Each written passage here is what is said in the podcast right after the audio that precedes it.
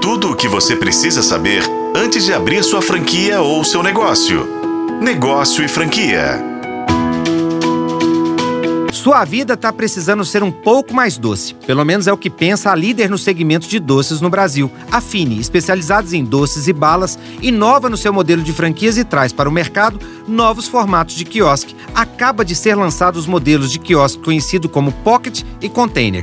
Os novos modelos são adaptações e oportunidades de negócios. Com investimentos diferenciados, a marca quer levar os seus produtos para outras regiões. O foco agora está nos novos empreendedores de mercado que têm objetivos de começar um novo negócio ou apenas complementar a renda familiar.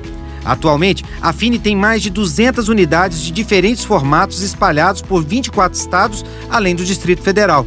A empresa continuará expandindo sua presença com inaugurações pelos quatro cantos do país e estima fechar o ano com 250 unidades. Os novos modelos foram criados para acelerar a expansão das franquias Fini, com um radar apontado para os pequenos shoppings, street centers e galerias comerciais em todo o país.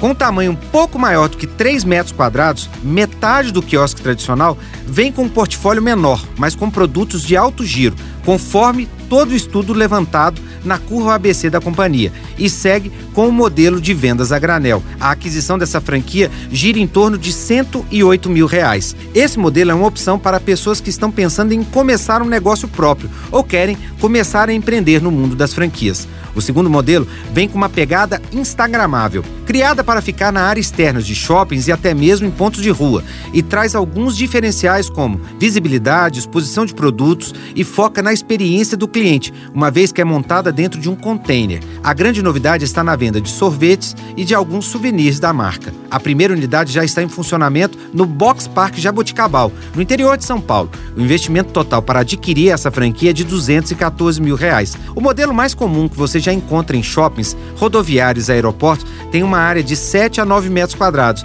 e pode ser adquirida a partir de 153 mil reais.